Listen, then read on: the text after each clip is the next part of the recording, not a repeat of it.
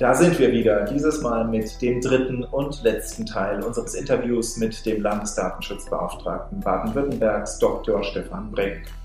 Bevor ihr euch jetzt den dritten Teil anhört, möchte ich euch noch den ersten und zweiten Teil ans Herz legen. Diese findet ihr natürlich ebenfalls in unserem Podcast-Profil bei eurem Streaming-Anbieter. Solltet ihr jedoch mit diesem Teil in unseren Podcast einsteigen, möchte ich mich noch kurz vorstellen. Mein Name ist Jan Morgenstern, Rechtsanwalt und Fachanwalt für IT-Recht und ich beschäftige mich mittlerweile seit nahezu 15 Jahren beruflich mit dem Thema Datenschutz. Ja, bevor wir jetzt zu viel ins Reden kommen, viel Spaß mit dem letzten Teil unseres Gesprächs mit Herrn Dr. Stefan Brenk.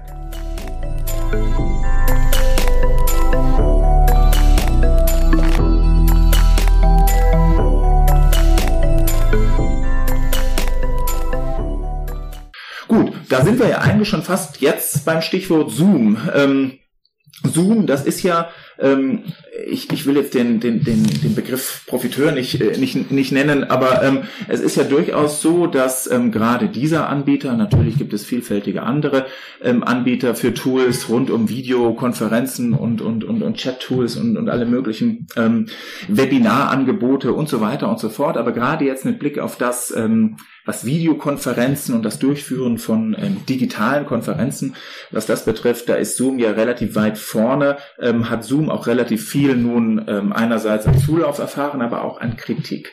Ähm, was ich jetzt äh, tatsächlich mal ähm, mit Ihnen diskutieren wollte, warum denn eigentlich? Vielfach ähm, ich verstehe das natürlich, ähm, vielleicht auch da, aber gleichzeitig nochmal die Trennlinie zwischen Datensicherheit, Datenschutz und IT-Sicherheitsaspekten mhm. auch nicht. Ähm, alles in einen Topf zu schmeißen, wie das oftmals in der, in der Presse so dargestellt wird. Ich glaube, da lohnt es sich nochmal drüber zu reden. Aber andererseits ähm, scheint mir das auch bei manchen Empfehlungen, jetzt nicht unbedingt aus Baden-Württemberg, aber von anderen Kollegen, ähm, relativ undifferenziert zusammenzulaufen. Ich möchte Zoom nicht verteidigen. Ich möchte einfach nur mal wissen, warum ist es denn eigentlich unter Datenschutzgesichtspunkten so problematisch? Mhm. Wir sind in äh, Baden-Württemberg einen Schritt gegangen, den wir zum ersten Mal gegangen äh, sind und äh, den wir auch ähm, anders als die anderen deutschen Aufsichtsbehörden äh, gesehen haben, wir haben ähm, die Schulen in Baden-Württemberg vor der Nutzung von Zoom gewarnt. Mhm. Äh, das ist eine der das ist einer der Schritte, die wir nach der Grundverordnung machen können äh, als Aufsichtsbehörden. Wir sind äh, äh, befugt, Warnungen auszusprechen, wenn wir sehen, dass ein Verantwortlicher Fehler macht bei der Datenverarbeitung. Mhm. Wir können Verwarnungen aussprechen. Wenn diese Fehler nicht abgestellt werden. Und wir können Anordnungen erlassen, das sind in der Regel Untersagungsverfügungen, dass wir also dann äh, einem Verantwortlichen sagen würden, diese Datenverarbeitung lässt du sein. Auch im behördlichen Bereich. Auch im behördlichen ja. Bereich, großer Vorteil. Ähm, sonst wären wir tatsächlich äh, gegenüber Behörden kaum aktionsfähig. Bußgelder dürfen wir nicht verhängen, aber Anordnung können wir. Ja. Ähm, jedenfalls, auch das muss man ein bisschen einschränken, wir haben äh, eine Eingrenzung im äh, Sicherheitsbereich, also dort, wo die Datenschutzgrundverordnung nicht gilt, können wir keine Anordnung treffen, äh, aber im allen übrigen Verwaltungsbereich schon. Was haben wir da gemacht? würde dann das Landesdatenschutzgesetz greifen oder, oder wo, nur vielleicht grundsätzlich mhm. mal, wo wäre denn ein denkbarer Fall, wo die Datenschutzgrundverordnung nicht greifen würde? Äh, na, zum Beispiel im Bereich ähm, der äh, staatsanwaltschaftlichen Tätigkeit. Okay ähm, also alles, was mit, mit der STPU zusammenhängt, ja. ähm, Sicherheitsbereich, grob gesagt. Also auch ein ganzer Teil der polizeilichen Tätigkeit. Das wäre dann Thema des BDSG des neuen. Äh, das wäre Thema des neuen LDSG, LDSG. Äh, Bezug auf äh, Bundessicherheitsbehörden BDSG, so ist es. Die mhm. haben zum Teil aber auch eben eigene ja. ähm, Fachgesetze. In dem Bereich, da gilt die ähm, Datenschutzrichtlinie, mhm. ähm, die europäische Datenschutzrichtlinie, da konnte man sich europäisch nicht darauf verständigen, äh, auch diesen Kernbereich der inneren Verwaltung, die Sicherheitsverwaltung auch zu europäisieren, sondern das bleibt national. Und de dementsprechend muss man auch sagen, haben wir dort äh, als Aufsichtsbehörden weniger Durchgriffsmöglichkeiten mhm. als überall dort, wo die Grundverordnung gilt. Die Grundverordnung hat uns schon stark gemacht als Aufsichtsbehörden, ja. stärker als wir bisher nach nationalem Recht gewesen sind.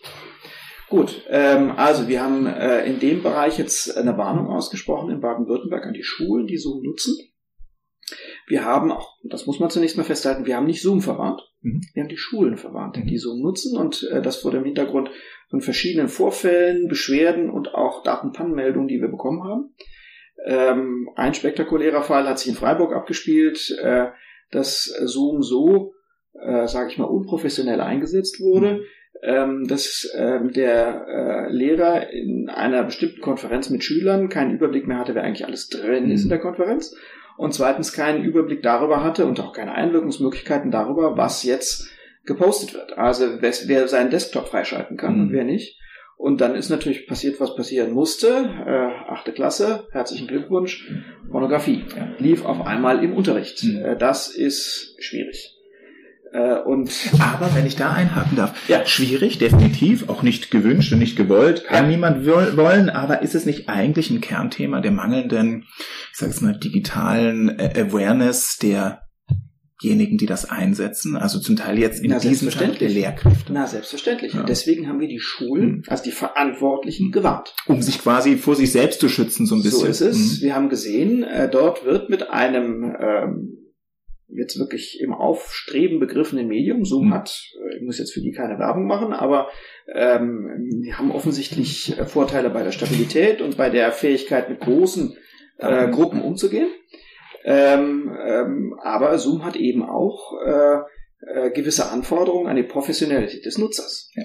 Äh, wir haben, äh, nachdem wir die Warnung ausgesprochen haben, äh, sehr schnell Kontakt bekommen mit Zoom, was ich sehr schätze. Hm. Äh, ist gut. Die kam auf Sie zu? Kam auf mich zu mhm. äh, und haben äh, gefragt, ähm, wir haben das gesehen, ähm, wir würden gerne unser Produkt näher erklären und würden äh, gerne, gerne gemeinsam daran arbeiten, ähm, unser Produkt äh, äh, sozusagen nutzerfreundlicher zu machen. Mhm.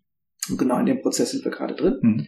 Äh, Zoom hat schon, was ich wirklich nur positiv bewerten kann, ähm, ein Update gefahren, ist gerade dabei, ein zweites Update ja. zu fahren, äh, die äh, deutliche Verbesserung auch auf unsere Anregung hin übernommen haben. Ähm, wir haben die Schulen gewarnt, ich setze da mal wieder an, äh, und haben den Schulen gesagt, passt mal auf, wenn ihr solche äh, Mittel einsetzt, dann müsst ihr das auch ordentlich machen. Ja. Äh, dann müsst ihr zum Beispiel dafür sorgen, ähm, dass ähm, zunächst mal ein Warteraum eingerichtet wird für alle, die an so einer Konferenz teilnehmen wollen. Oder ähm, dass der Lehrer äh, Herr über äh, die Freischaltung von Desktops ist. Ja. Ähm, und ähm, auch da kamen wir mit Zoom sehr schnell auf einen gemeinsamen Nenner. Zoom war ein Produkt, äh, bevor jetzt der große Hype einsetzte, äh, das in erster Linie im professionellen Bereich eingesetzt ja. wurde. Und Zoom hat viele der, sagen wir mal, Sicherheitseinstellungen so gewählt, dass das für professionelle, professionelle Nutzer relativ äh, einfach und äh, schnell über die Bühne geht.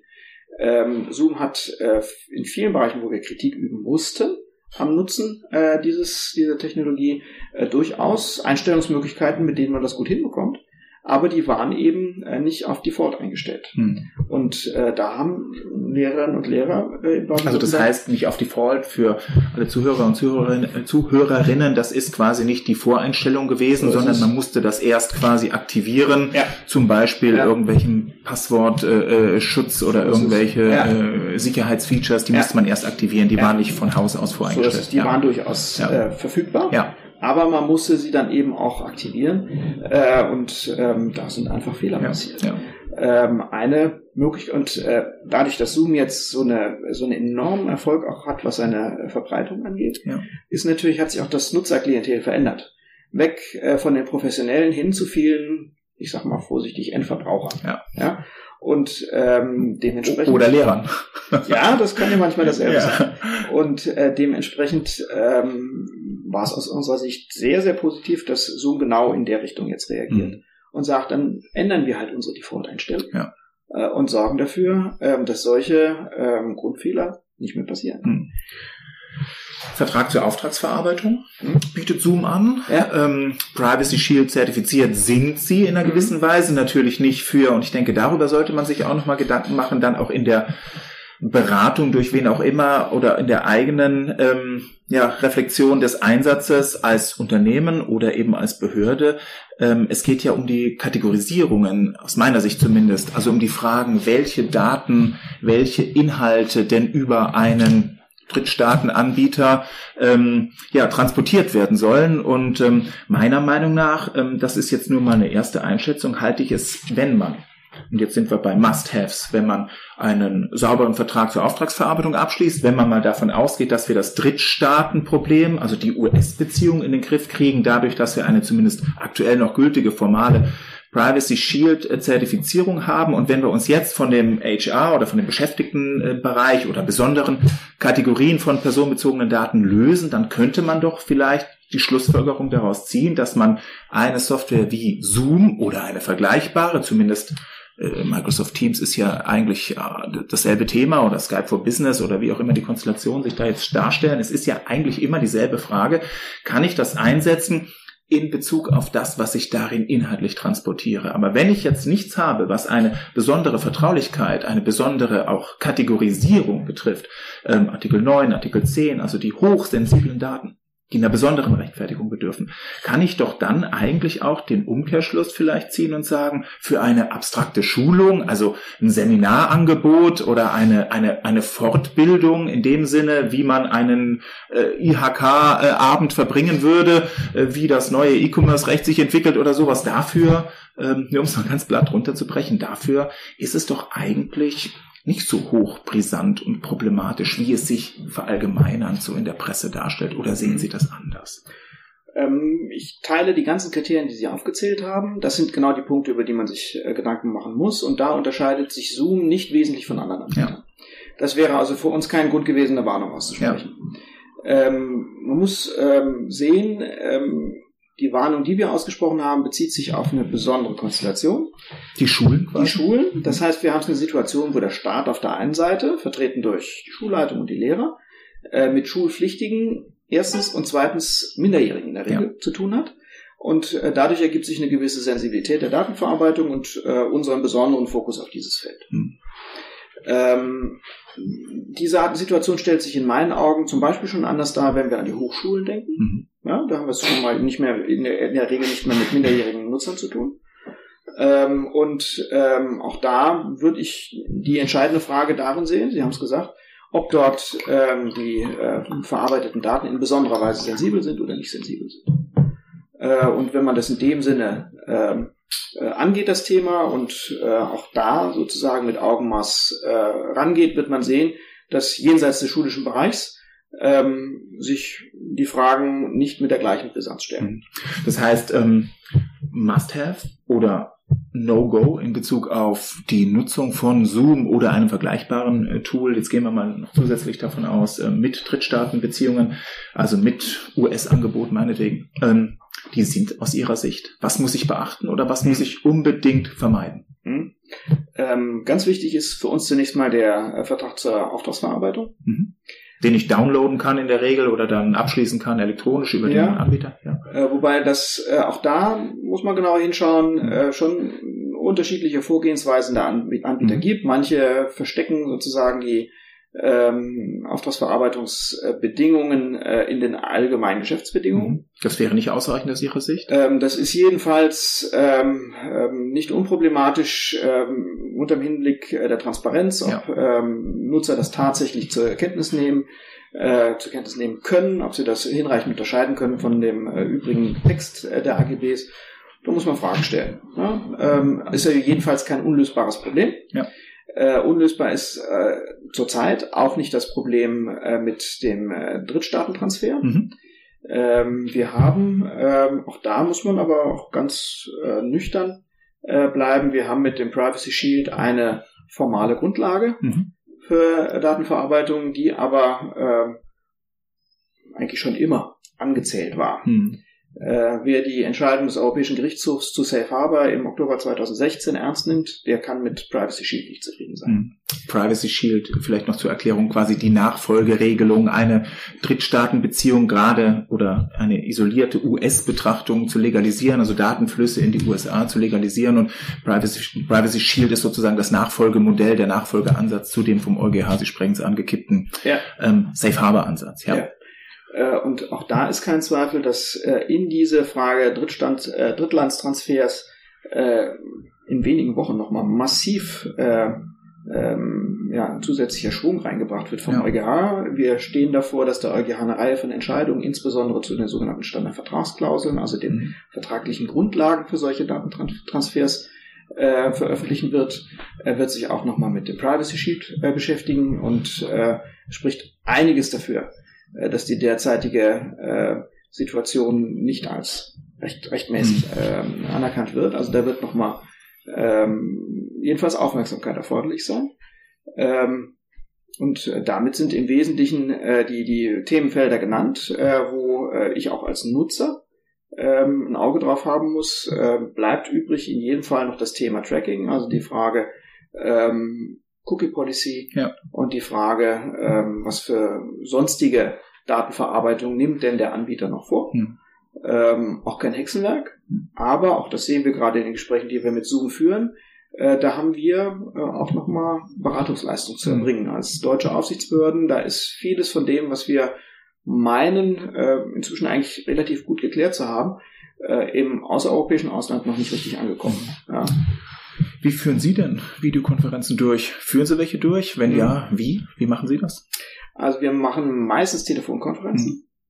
Hängt auch äh, mit äh, ähm, der technischen Verfügbarkeit zusammen. Ähm, wir haben auch die eine oder andere Videokonferenz versucht, aber ähm, auch da sind die Netze zum Teil einfach mhm. zu stark belastet. Ja. Ähm, äh, Telefonkonferenzen führen wir durch äh, in Baden-Württemberg äh, mit WebEx. Mhm. Ähm, das ist stabil, läuft gut. Wir haben äh, im schulischen Bereich inzwischen auch ähm, alternative ähm, Konferenzmöglichkeiten, die wir äh, geprüft haben und die wir empfehlen können. Wir haben da eine Plattform, die sich Moodle nennt, mhm. äh, die von uns schon äh, glücklicherweise im letzten Jahr schon datenschutzrechtlich geprüft und abgenommen wurde. Das ist okay, kann man einsetzen. Ähm, allerdings muss man auch deutlich sehen, das Bedürfnis gerade in den Schulen geht offensichtlich in Richtung Telefon oder eigentlich sogar schon in Richtung Videokonferenz. Ja. Ist eine Neuerung, ähm, hat man, würde ich sagen, in den letzten Jahren noch nicht als so vordringlich angesehen, aber wird jetzt intensiv nachgefragt. Mhm. Wir haben eine ähm, Konferenzmöglichkeit mit Big Blue Button uns angeschaut. Mhm äh, und ähm, dort auch sozusagen, dass dieses System auf der Moodle-Plattform so konfiguriert, dass es datenschutzkonform einsetzbar ist. Okay. Auch da ist es aber immer ein Problem der Bandbreite. Ja. Also berichten uns Schulen, dass entweder nicht genügend Plätze da sind oder äh, auch dieser Service regelmäßig zusammenklappt. Mhm. Ähm, ja, Datenschutzkonformität ist das eine, äh, technische Nutzbarkeit oder Usability ist das andere. Und Google Classroom? Ähm, da haben wir bislang uns mit einzelnen Beschwerden beschäftigt, wo Eltern auf uns zugekommen sind und gesagt haben, das wird bei uns eingesetzt. Mhm. Äh, und wir haben tatsächlich auch schon Fälle gehabt, wo Lehrer dann äh, Schüleraccounts angelegt haben in dem Bereich. Ja. Ähm, das halten wir in dieser Form nicht für zulässig. Ja. Ähm, und äh, auch die Beschwerden der Eltern zeigen uns, äh, dass da durchaus eine gewisse Sensibilität da ist das Thema ist ganz schwierig und man muss äh, auch aufpassen, dass man dort nicht äh, missverstanden wird. Äh, die Situation für die Schulen ist sehr schwierig ähm, und es ist absolut begrüßenswert, dass die Lehrerinnen und Lehrer sich viel Mühe geben, den Kontakt zu den Schülern zu halten. Ja. Äh, und auch, ähm, ich verstehe das auch unter pädagogischen und didaktischen Gesichtspunkten, dass man äh, gerade bei jungen Klassen zum Beispiel ähm, die Kinder auch gerne mal sehen möchte. Ja. ja. Ähm, man muss aber eben auch äh, immer wieder zur Kenntnis nehmen, dass dort ähm, ja sehr viel experimentiert wird. Äh, und deswegen, auch ungelenkt zum Teil. Ja, na klar. Ja. Äh, und das geht bei Fragen los, ja. die zunächst mal gar keine datenschutzrechtlichen ja. sind. Ja, die Frage zum Beispiel, sind eigentlich alle Schülerinnen und Schüler kommunikationsfähig in dem mhm. Bereich? Und was heißt das eigentlich? Schließe ich da Kinder aus? Ja. Äh, das sind Fragen, die das Kultusministerium beantworten mhm. muss und äh, worüber es sich auch Gedanken macht. Ähm, es geht weiter ähm, mit der Frage, die sind dann, mit Fragen, die sind dann schon datenschutzrechtlicher Natur. Was zeigt eigentlich ein Schüler äh, von sich und seiner häuslichen Umgebung, wenn er an einer Videokonferenz teilnimmt? Ja. Will er das? Macht ja. er sich das klar? Wie bereite ich das eigentlich als Lehrer vor? Ja. Dass ich ihm sage, räum mal den Teddy hinten aus dem Bild, mhm. du bist in der achten Klasse. Mhm. Oder äh, das Bild, äh, das Poster im Hintergrund ist jetzt nicht absolut das, mhm. was wir sehen wollen. Mhm. Ja? Und auf einmal stellen wir fest, ja, wir sind mittendrin im Thema Datenschutz. Ja. Kann der Lehrer jetzt schon äh, Schülerinnen und Schülern äh, Hinweise oder äh, Anordnungen geben, mhm. äh, ähm, was für Poster im Kinderzimmer aufgehängt sind. Spannend. Ja? Also, da ja. muss man jedenfalls drüber nachdenken. Ja. Oh, und auch, glaube ich, einen Ansatz finden, dort richtig auf die Schulen und vor allen Dingen auf die Lehrerinnen und Lehrer zuzugehen und, und, und letzten Endes die Thematik zu erkennen. Ja. Ähm, denn ich glaube, also das ist jetzt auch meine Einschätzung als, als Vater von zwei Heranwachsenden, die da auch mittendrin sind. Also der ähm, ältere ähm, ja, äh, ist jetzt quasi 17, der, der, der, die, die sind schon so weit mit einem gewissen ähm, Datenschutzbewusstsein und Gefühl ausgestattet heutzutage. Das ist ja schon auch ganz gut.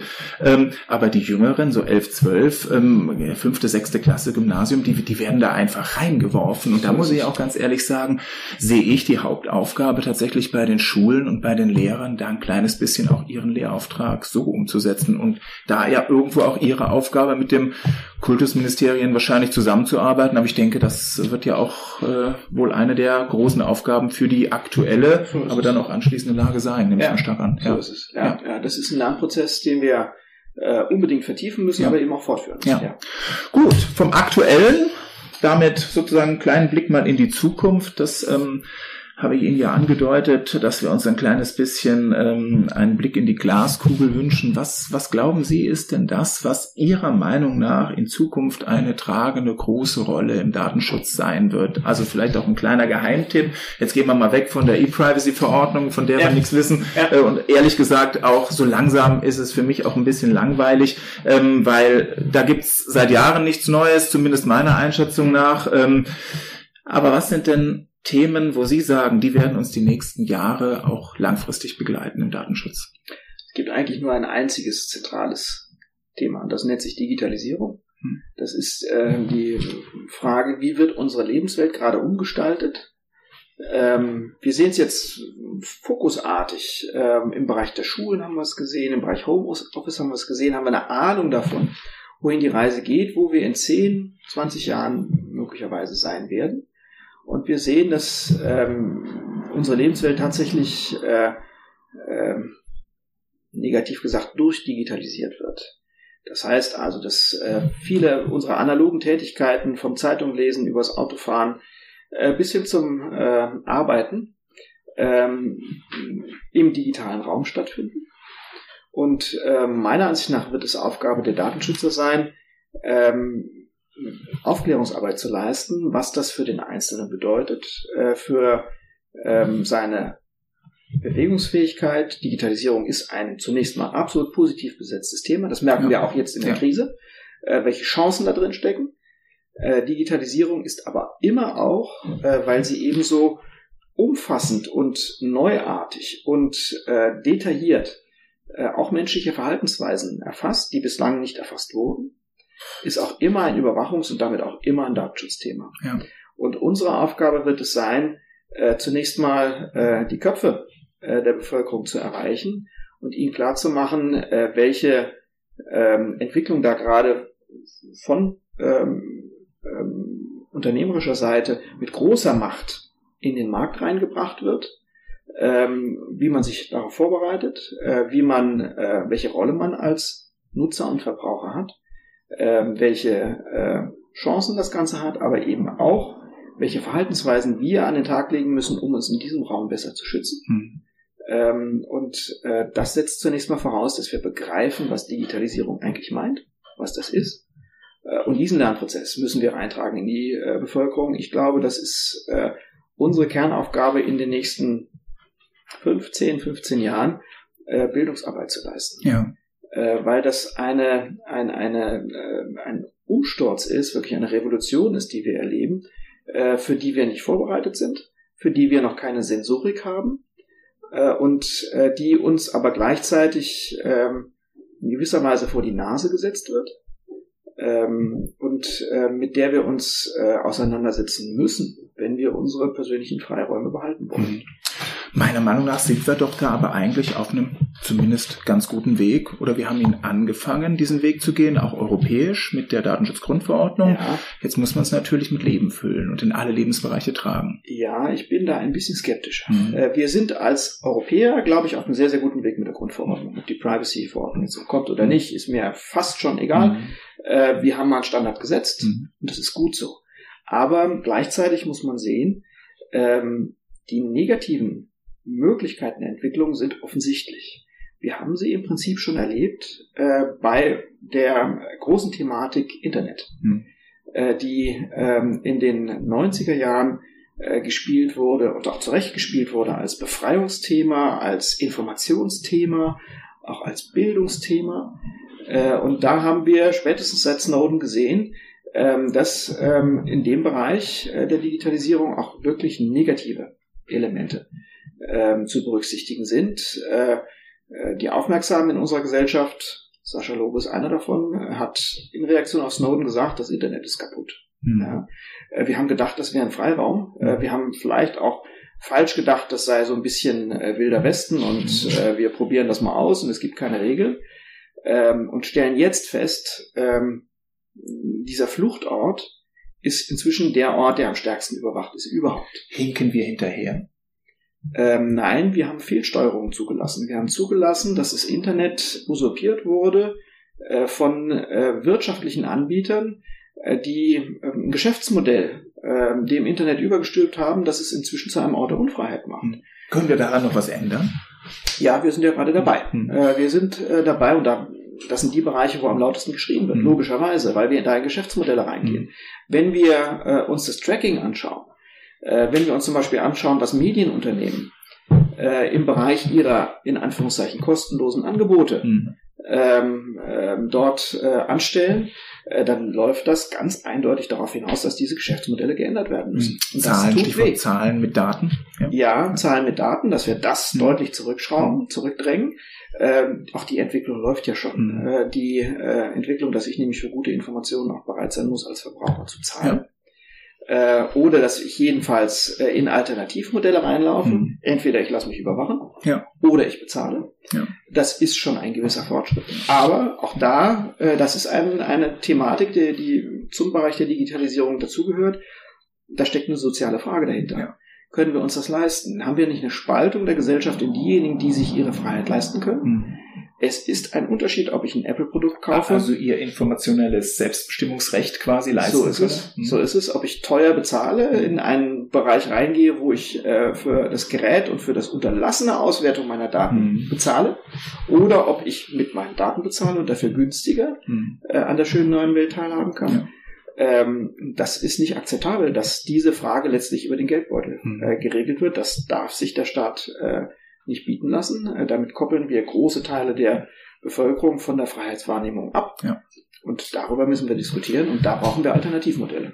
Und vielleicht ist ja gerade das Thema Transparenz, also alles wirklich auch zu erklären und einer angemessenen Ebene ähm, einem durchschnittlichen Empfänger richtig zu erklären, damit er eben weiß, was er da tut. Vielleicht ist das gerade eines der zentralen Stichworte auch für die Zukunft, auch für ähm, die Ausgestaltung von Geschäftsmodellen, für ja die Art und Weise, wie ich als Unternehmen möglicherweise auch ähm, ja, im, im, im Markt mich verankere oder nicht. Ich denke ja auch ein ganz wichtiger Grundsatz, neben ähm, vielen anderen, aber einer, zumindest auch aus, aus, aus meiner Beobachtung äh, in, in der datenschutzrechtlichen Betrachtung, ähm, ein ganz maßgeblicher Grundsatz, der, der im Artikel 5 auch zum Tragen kommt. Die Transparenz, die ja auch in die Datenschutzgrundverordnung aus meiner Sicht zumindest immens nochmal unterstrichen hat. Aber ich, ich habe so das Gefühl, da gibt es doch einige Faktoren, mit denen man zumindest arbeiten kann, auch für die Zukunft und wo Aufsichtsbehörden, Wirtschaft, Verbraucher, alle möglichen eben vielleicht auch ein kleines bisschen ihre Denkweise wandeln werden müssen. Nun gut. Ja, Herr Dr. Brink, äh, vielen Dank schon mal bis hierher. Jetzt habe ich ja angekündigt, äh, wollen wir ähm, zu guter Letzt uns noch ein kleines bisschen noch ähm, zwei Dinge ähm, nochmal ähm, ja, mit, miteinander äh, durchgehen. Das eine ist die, äh, die berüchtigte Expertenfrage, die übrigens äh, zum festen Bestandteil dieses Formats auch tatsächlich werden soll. Also etwas, wo wir gerne auch mal etwas spezieller ähm, Themenkomplexe rauspicken und uns die Frage stellen, wie Sie als äh, Gast und Gesprächspartner denn dazu stehen. Ich habe da jetzt zwei. Ich weiß nicht, ob wir die beide schaffen, weil wir ja auch schon über viele Themen so nebenher gesprochen haben. Ich möchte mal mit einem anfangen, mit einem Punkt, weil ähm, da haben Sie mich ja gerade so ein bisschen auch hingeleitet. Ähm, Social Media, Behörden, Schulen, Empfehlungen. Ähm, Stichwort Ihnen wird's was sagen, Twexit. Ja. ja ähm, ihrer Ansicht nach sind ja, zumindest wenn man Ihren Austritt von, von Twitter in Anführungszeichen so äh, verstehen kann, ähm, Social Media Auftritte für öffentliche Stellen zumindest, äh, bestimmter Strukturen, die da dahinter stecken, behördlich, nicht unbedingt datenschutzkonform. Ähm, die rechtliche Begründung, die können wir ehrlich gesagt auch ganz gut nachvollziehen. Transparenz ist sicherlich ein Thema, vertragliche Strukturen, die eben umgesetzt sein müssen, Stichwort äh, gemeinsame Verantwortlichkeit oder sowas. Das sind letzten Endes natürlich andere Themenblöcke, die da dahinter stecken. Aber andererseits besteht doch irgendwo, aus meiner Sicht zumindest jetzt auch gesellschaftlich, politisch vielleicht sogar ein kleines bisschen, die Gefahr, dass dann ein ich sag's jetzt mal in Anführungszeichen, zeitgemäßes Kommunikationsmittel wegfällt. Wegfällt gerade auch wichtiges Kommunikationsmittel wegfällt, um jüngere ähm, Zielgruppen, jetzt vielleicht nicht unbedingt bei Twitter äh, so der, der maßgebliche Ansatz, aber grundsätzlich verallgemeinerungsfähig auf Social Media generell jüngere Zielgruppen zu erreichen. Sehen Sie da nicht auch ein kleines bisschen eine Gefahr auf der Ebene? Und wie sehen Sie das denn, wenn man das grundsätzlich mal verallgemeinert und auf alles überträgt? Weil unsere Bundeskanzlerin zum Beispiel ist ja relativ aktiv in dem Bereich. Also ist gerade aus Facebook ausgestiegen. Ja, aber ja. Wo, wo, wo sind denn jetzt die wirklichen Ansätze und ja. Empfehlungen? Ja, aber bei Instagram oder bei sonstigen. Äh, also ich meine, es gehört ja alles irgendwo dann ja doch wieder dazu und zum mhm. Teil, ob jetzt Facebook oder Instagram, ähm, macht ja am Ende dann wahrscheinlich auch keinen großen Unterschied, mhm. ähm, gehört hier eh alles mehr oder weniger zusammen. Aber die Frage ist denn jetzt wirklich, wie macht man es denn jetzt richtig als Behörde? Mhm. Gut, ähm, ich glaube, der ähm, erste Punkt, über den man, den, den es sich lohnt nachzudenken, ist die Frage ähm, zeitgemäße Kommunikation ähm, versus rechtmäßige Kommunikation?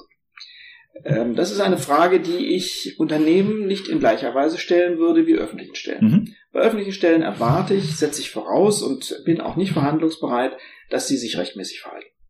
Dass Unternehmen in Graubereiche reinmarschieren, wo man sagen kann, na, etwas zweifelhaft, aber genau können wir es nicht sagen. Dafür habe ich ein gewisses Verständnis. Bei Unternehmen, äh, bei Behörden habe ich dafür überhaupt kein Verständnis. Mhm.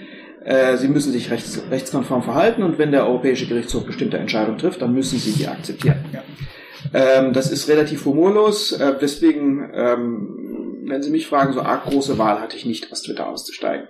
Äh, das war äh, aus meiner Sicht, äh, böses Wort, alternativlos. Erster Gesichtspunkt. Zweiter Gesichtspunkt, ähm, jetzt darauf zu reagieren, auch auf meine den Stein, den ich ins Wasser geworfen habe, darauf zu reagieren, in gewisser Weise schmollend und zu sagen, äh, ja, dann können wir aber nicht mehr zeitgemäß kommunizieren. Ja. Äh, und dann sind wir halt raus äh, und dann reden wir mit dem Bürger halt nicht mehr. Das ist nicht klug. Das ist das Gegenteil dessen, was ich äh, vorschlagen würde.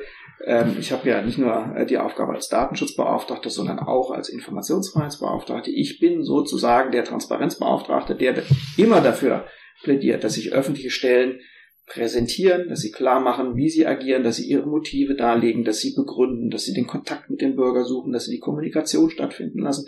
Genauso wie ich das übrigens auf Twitter auch selbst gemacht habe. Mhm. Also davon bin ich nach wie vor ein sehr großer Anhänger. Die Frage ist nur, wie geht das? Und dazu äh, vielleicht zwei äh, kurze Gesichtspunkte, die klar machen, in welche, ähm, welchen Weg ich beschreite. Ähm, der, der eine Fragestellung ist, ähm, sollte ich als ähm, öffentliche Stelle mich auf eine Plattform begeben, die ich nicht nur nicht beherrsche, sondern von der ich auch weiß, dass sie die Rechte der Besucherinnen und Besucher dieser Seite verletzen. Und da kann meine Antwort nur sein, nein, das darf eine staatliche Stelle nicht. Ähm, was passiert da in der Sache? In der Sache versucht eine öffentliche Stelle, sich äh, Bandbreite zu besorgen, also möglichst breit kommunizieren zu können, auf Kosten der persönlichen Rechte der Bürgerinnen und Bürger. Das kann nicht sein. Das darf nicht sein. Und deswegen ist äh, meine erste zentrale Forderung in dem Bereich, öffentliche Stellen müssen, wenn sie Social Media benutzen wollen, immer sicherstellen, dass der Bürger nicht darauf angewiesen ist, diese Information der öffentlichen Stelle auf dieser Social Media Plattform auch abzurufen. Also dass man nicht in so einen Nutzungszwang hinein. So ist es. Wir brauchen wird. immer, äh, wir nennen das äh, alternative Kanäle.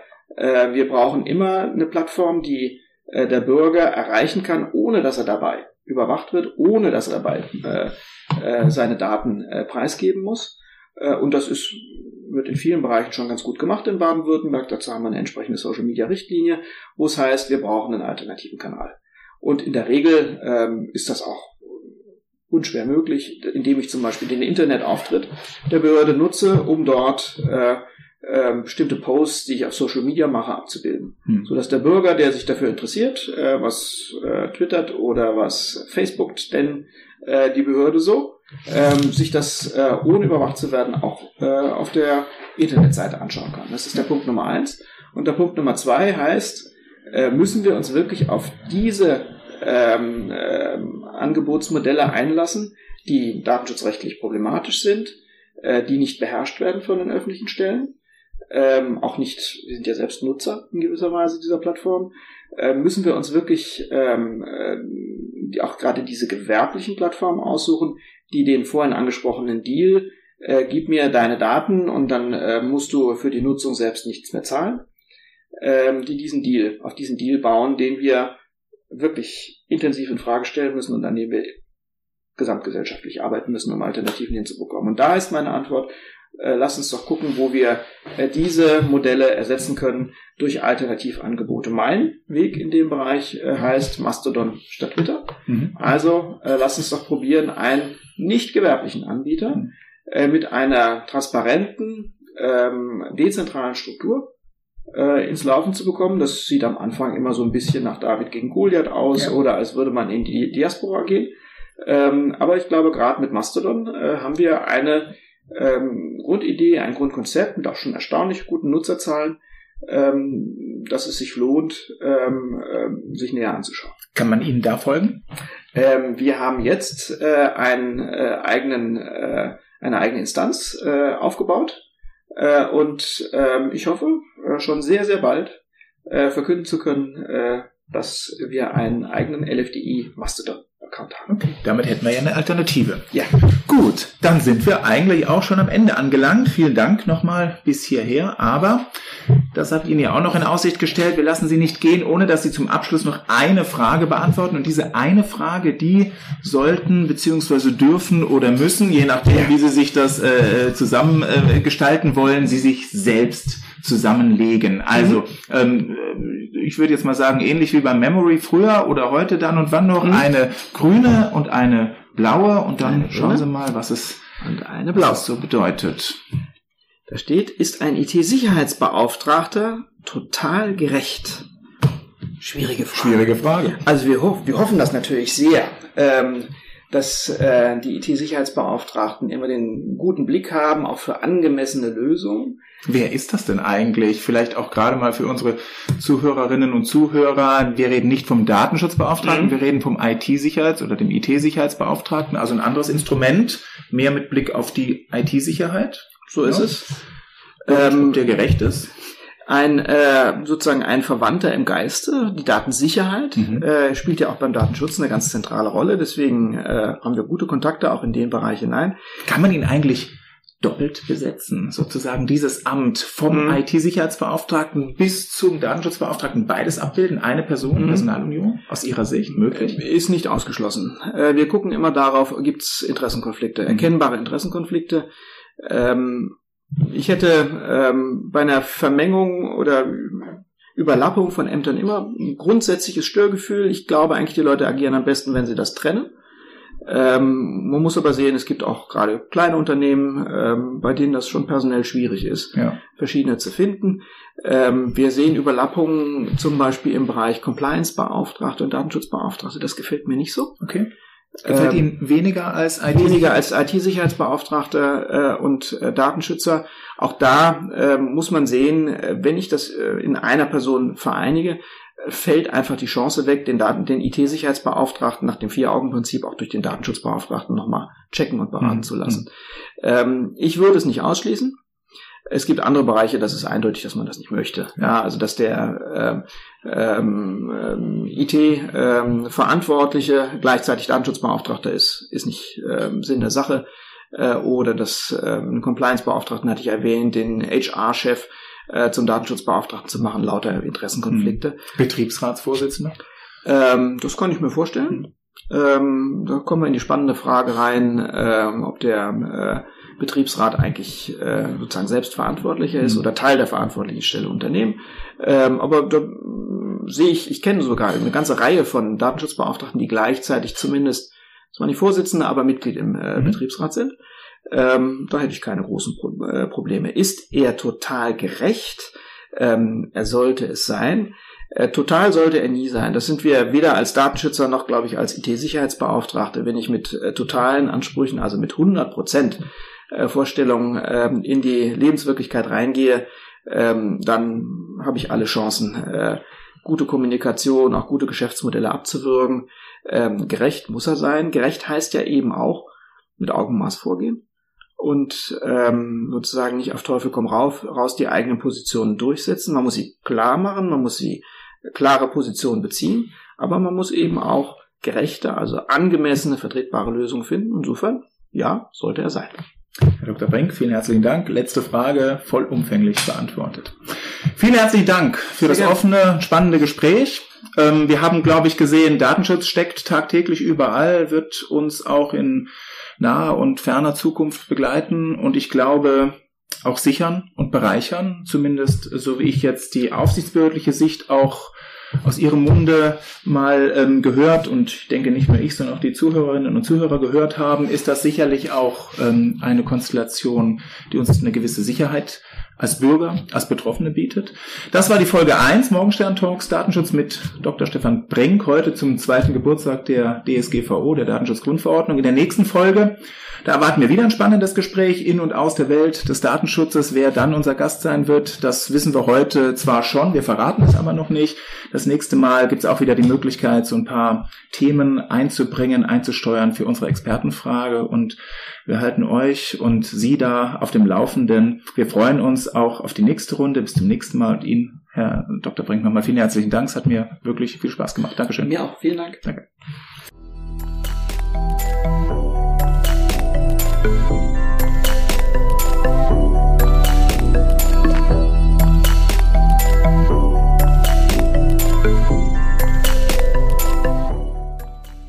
So, das war's. Alle drei Teile sind jetzt online und verfügbar. Ich hoffe, dass ihr ein paar interessante Infos erhalten habt und vielleicht auch etwas mehr Zugang zum Thema Datenschutz bekommen konntet.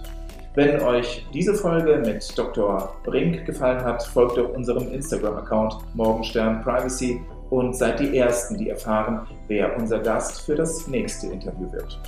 Selbstverständlich freuen wir uns auch über Feedback, Bewertungen und konstruktive Kritik. Schreibt uns einfach eine Nachricht auf Instagram. Abschließend danke fürs Zuhören. Bis dann, bis bald und bis dahin.